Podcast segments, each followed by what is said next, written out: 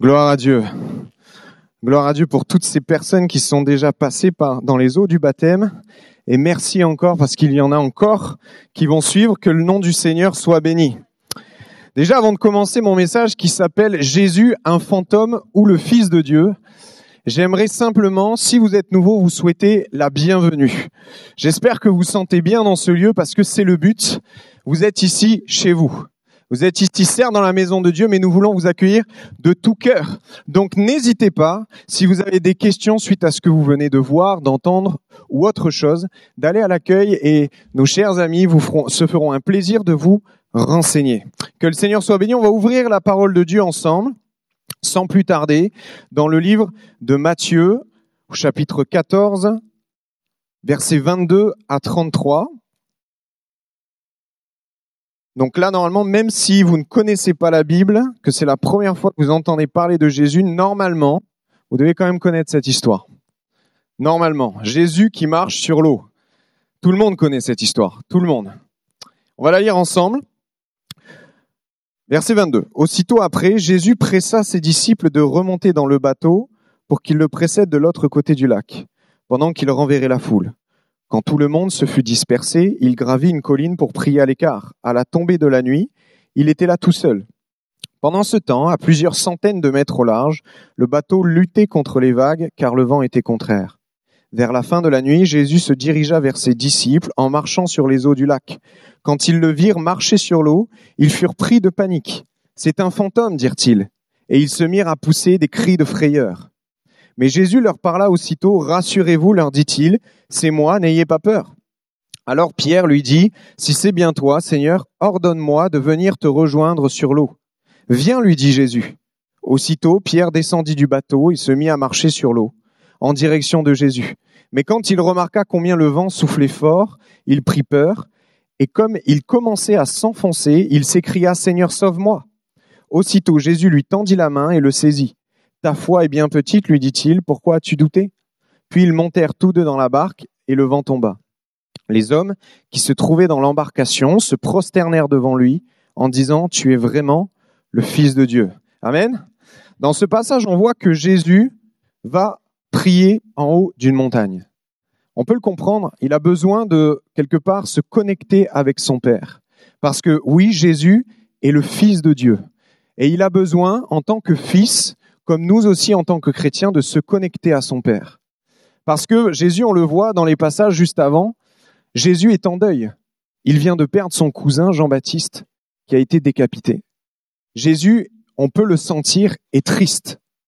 Et il a besoin quelque part d'en parler à son Père. Donc, il demande aux disciples de prendre la barque, d'aller de l'autre côté, à l'autre rivage, et lui se dirige sur la montagne pour prier. Sauf que les disciples vont se retrouver dans une grande difficulté. Ils vont se retrouver dans pleine tempête. Alors, non pas une petite tempête, j'imagine, mais une grande tempête. Parce qu'il faut savoir que certains des disciples étaient des pêcheurs professionnels avant de suivre Jésus. Ils avaient l'habitude de naviguer, ils avaient l'habitude de manier la voile, ils avaient l'habitude d'être dans une barque. Chaque nuit, ils allaient pêcher pour subvenir à leurs besoins. Ils avaient l'habitude. Et pourtant, à ce moment-là, leur capacité ne leur sert plus à rien parce que la tempête est plus fort qu'eux. La tempête est plus fort qu'eux. Ce que j'aimerais souligner, c'est que ils avaient des capacités. Mais à ce moment-là, ces capacités-là étaient insuffisantes. Et nous, parfois, et peut-être vous, vous êtes dans une partie de votre vie où malgré tout ce que vous avez appris, malgré ce que vous connaissez de la vie, toute votre expérience, tout ce que vous voulez, au bout d'un moment, on arrive à comprendre que nos capacités ne nous sont plus utiles face à la tempête qui vient contre nous. Le vent frappe si fort, les vagues atteignent et rentrent dans la barque, qu'on a beau écoper, on n'arrive plus à tenir le bateau sur l'eau. Peut-être que c'est ce que vous vivez ce soir, cet après-midi. Peut-être que c'est ce que vous vivez. Et si vous ne le vivez pas tout de suite, vous l'avez peut-être déjà vécu. Et vous êtes peut-être sorti de cette tempête avec des, des, des, comme des meurtrissures sur le cœur. Peut-être que c'est votre cas. Nos capacités sont à un moment donné insuffisantes. Les disciples, comme toute personne qui parfois se trouve dans la difficulté, se sentent bien seuls. Ils sont plusieurs dans la barque, mais pourtant je pense qu'ils se sentent seuls. Celui d'à côté n'est d'aucune utilité parce qu'il est dans la même détresse qu'eux. Et combien de fois, alors que peut-être vous avez été dans des difficultés, vous étiez entouré de monde, entouré de votre famille, peut-être même que vous êtes dans ce lieu, on est quelques centaines, mais vous vous sentez quand même seul. Parce que la tempête est telle que vous êtes seul face à elle. Et vous êtes seul à en subir les conséquences.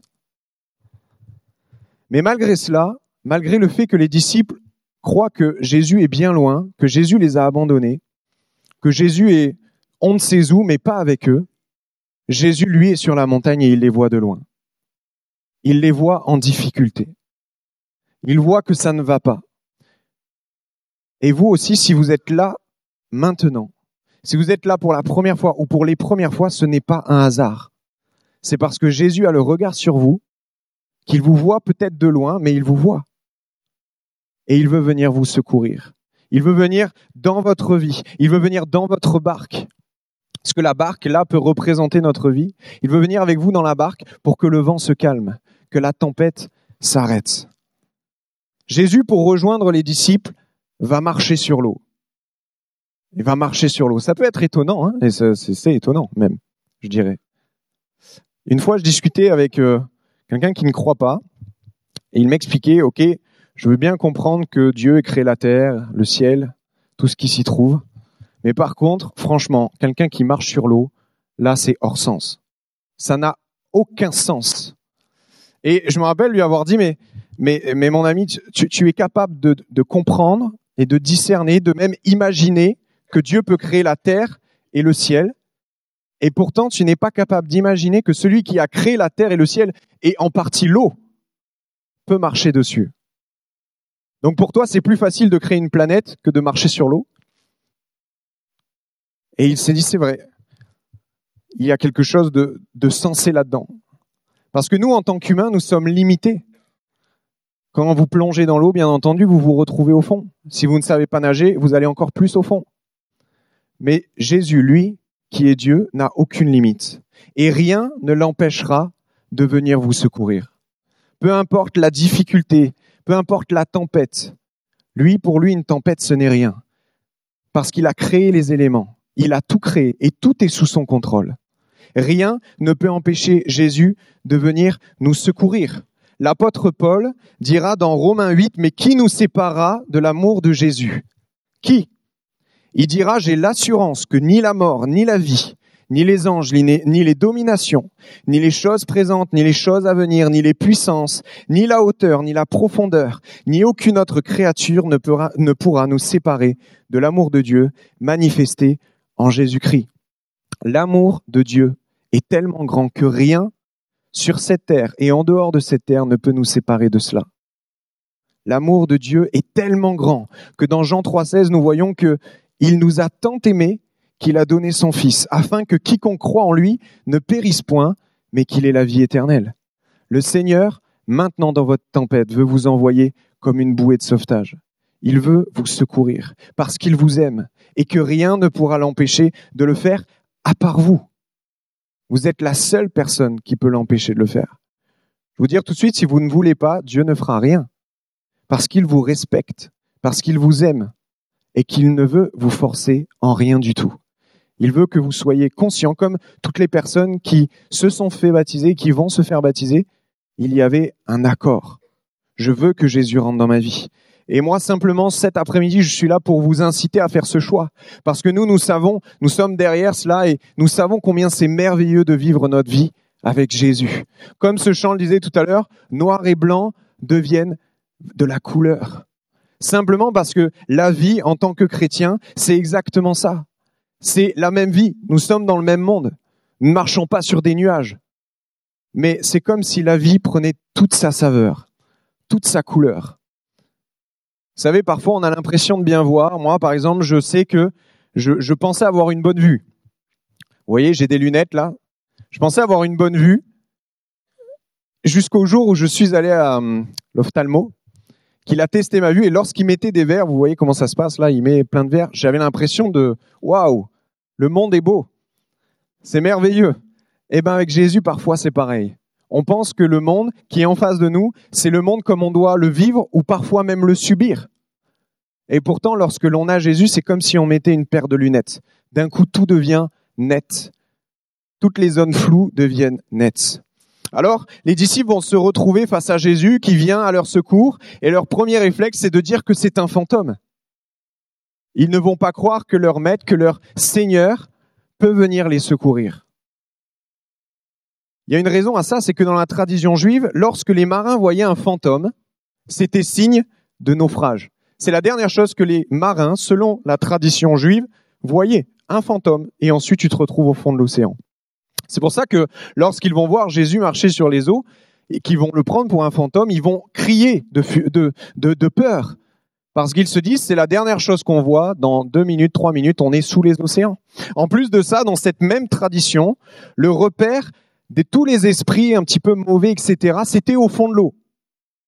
Alors en plus, si tu mourais par noyade, dans le repère des méchants, en gros, c'était pas bon du tout pour toi. Il n'y avait rien de bon dans cette histoire. Le programme là n'était pas enchanteur. Mourir de noyade, déjà, c'est difficile, mais en plus, avec toute cette tradition qui est derrière, toutes ces pensées, c'est encore plus dur. Les disciples paniquent. Ils pensent que c'en est fini d'eux. Et souvent, j'aimerais te dire que dans notre pays, Jésus est souvent vu comme un fantôme. Comme quelqu'un qui apparaît et qui disparaît.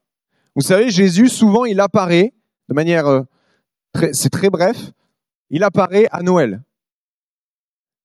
Et il apparaît pas sous son meilleur jour. Souvent, il apparaît avec une sorte de couche autour de la taille. Il est tout petit comme ça et on dit, oh, le petit Jésus. Et on le met dans une crèche. Vous savez, j'ai jamais vu un homme, même si ce n'est pas le fils de Dieu. Imaginez, je n'ai jamais vu un homme rester toute sa vie un petit Jésus. Et là, Jésus, ça fait plus de 2000 ans qu'il est petit. Vous voyez?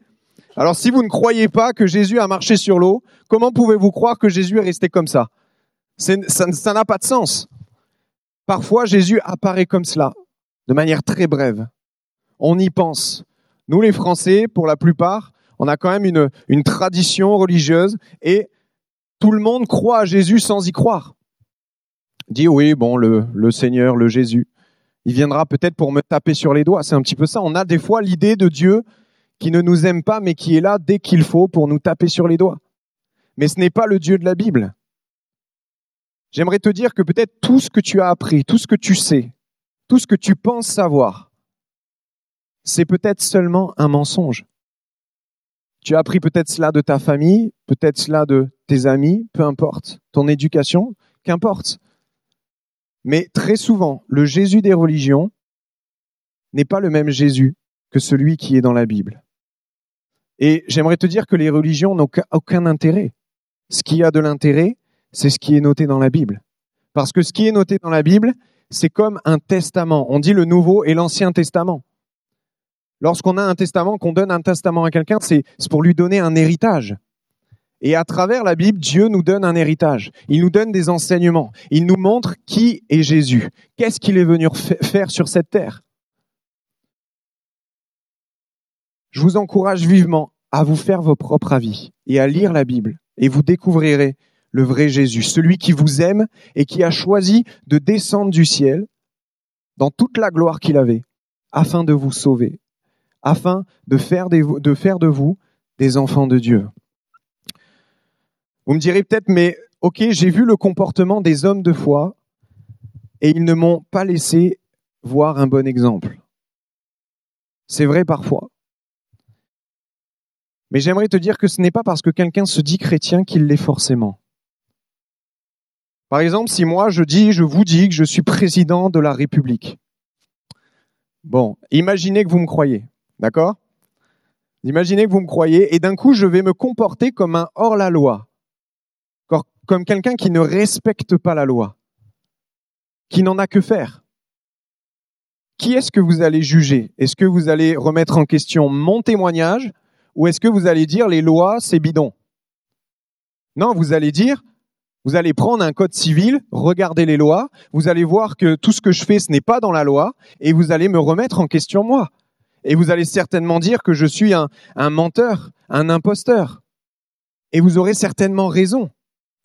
Et pourtant, dès qu'il s'agit d'hommes de foi, soi-disant, qui ne respectent pas ce que Jésus a dit, qui finalement ne suivent pas Jésus, alors on remet non pas ces hommes-là en question, mais on remet Dieu en question. Et j'aimerais simplement que vous puissiez réfléchir à cela, de dire, mais je ne veux pas remettre Dieu en question avant de savoir ce que Dieu a à me dire. Et pour cela, il faut retourner à la source même, c'est-à-dire la Bible. Ne rendez pas Dieu fautif des agissements des hommes. Les hommes font leur choix et Dieu, lui, il y a sa volonté qui ne change pas. Il est dit que Dieu est fidèle, qu'il est le même hier, aujourd'hui et qu'il le sera éternellement. Dieu ne change pas, il ne change pas d'avis comme cela. Dieu, lorsqu'il dit quelque chose, il le fait. L'homme, lorsqu'il dit quelque chose, il ne le fait pas forcément. Alors faites plus confiance à Dieu plutôt qu'aux hommes. Lisez la Bible. Si vous ne me croyez pas, et je vous encourage à ne pas me croire, et à vérifier tout ce que je dis dans le livre, qui peut vous être donné même gratuitement à l'accueil, si vous le souhaitez. Alors vous me direz, d'accord, ok, je comprends ce que tu dis, mais j'aimerais savoir comment je peux rencontrer Dieu Parce que je ne vois pas Dieu, je ne sais pas où il est.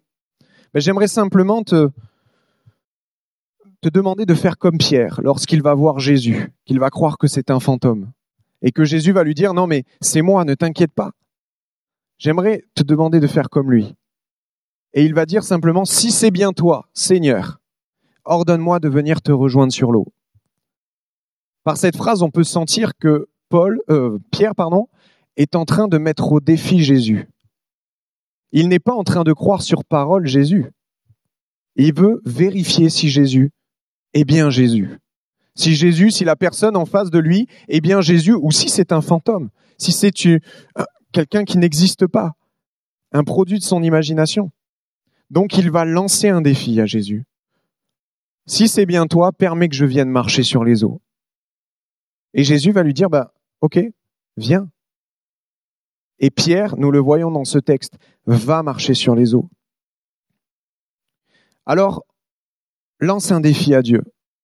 Nous a été dit tout à l'heure dans les différents témoignages que certains ont prié et ont dit Seigneur, si tu existes, manifeste-toi à moi, montre-moi qui tu es. Ça, c'est lancer un défi à Dieu. Alors moi, je, je, je ne peux que t'encourager lorsque tu seras chez toi. Parce qu'il nous est dit dans, dans, Matthieu que si tu veux joindre le Père, Dieu, il n'est pas obligé de passer par des hommes. Tu peux directement lui parler.